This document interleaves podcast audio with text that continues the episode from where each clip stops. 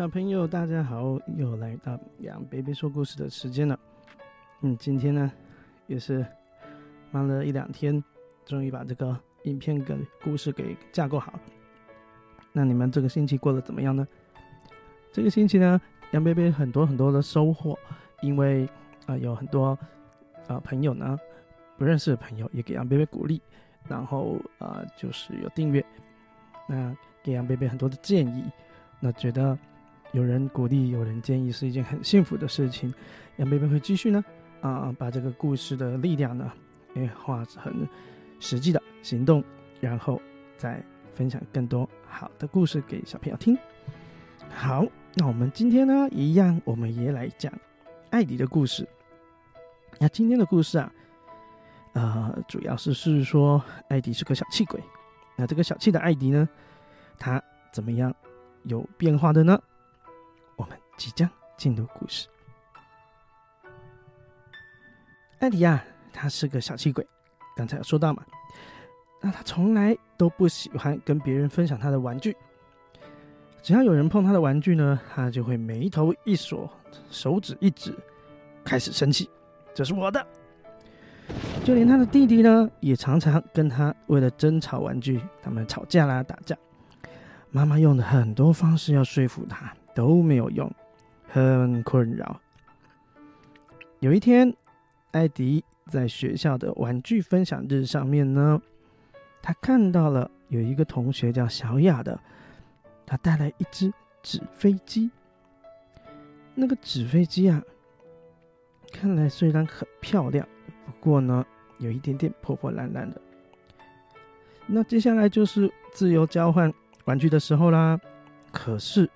艾迪注意到，小雅那边没有人要跟他交换玩具，所以小雅就只能躲在角落，自己在玩自己的飞机，丢出去，捡回来，丢出去，捡回来，反复反复的玩。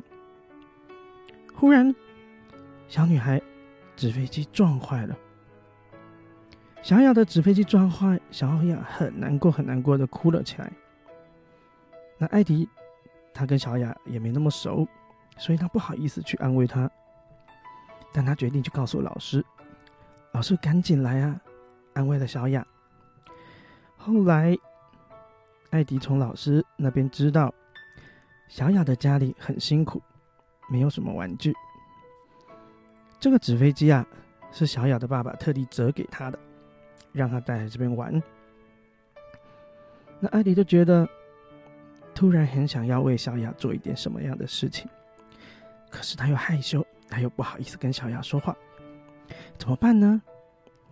他想着想着，时间很快的就来到下一次的玩具分享日。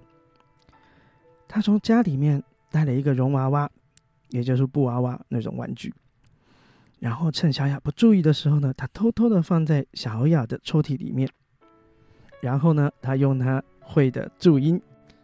写下了，今天有他陪你，希望你开心。小雅打开抽屉，那一刹那，哇！布娃娃旁边仿佛充满了光芒一样，他的笑容也随之而来。老师啊，其实从头到尾呢，都看在眼里。今天结束的时候呢，老师给了艾迪一个温暖的拥抱，并且赞扬他说。你很棒，你懂得分享了，你是个慷慨又善良的小男孩。那艾迪呢？以前是小气鬼嘛，被老师这样突然一称赞，他觉得很不好意思，害羞害羞的。回家的时候呢，他把这件事情跟妈妈说了。妈妈看见自己的小男孩长大的，懂得关心周遭的人，特别特别的开心。这个时候啊。艾迪的弟弟又来捣乱了，他又来抢玩具了。不过这一次，艾迪不一样了，他什么话都没有说，慷慨的把手中最喜欢的玩具交给了弟弟，然后很开心的跟弟弟讲：“来吧，哥哥的玩具都给你玩。”故事说完了，小朋友觉得怎么样呢？小朋友是不是也有自己的玩具？然后小朋友是不是偶尔也会跟艾迪一样？不想要分享给别人玩呢？那其实呢，自己的东西自己玩，当然很开心啊，对不对？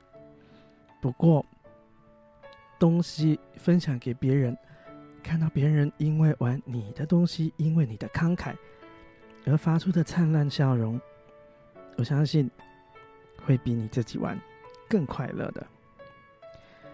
注意观察你的周遭每一个人的状况，如果可以的话。懂得分享的喜悦，能够成为你成长的动力、成长的元素。我相信你一定可以成为更懂事、更乖巧的小孩。好了，那今天的故事就到这里。如果小朋友觉得不错，爸爸妈妈觉得不错的话，虽然故事很短，请再给杨贝贝点个赞，然后分享出去。下个礼拜啊。说到下星期，下星期杨贝贝有事外出，搞不好要请假一次。如果能够顺利上的话，杨贝贝会努力。但因为所有的设备都不在身边，如果没有啊办法上线的话，请小朋友再等一个星期，下下星期杨贝贝再讲故事给大家听。好啦，那时间到了，就这样啦。小朋友，拜拜。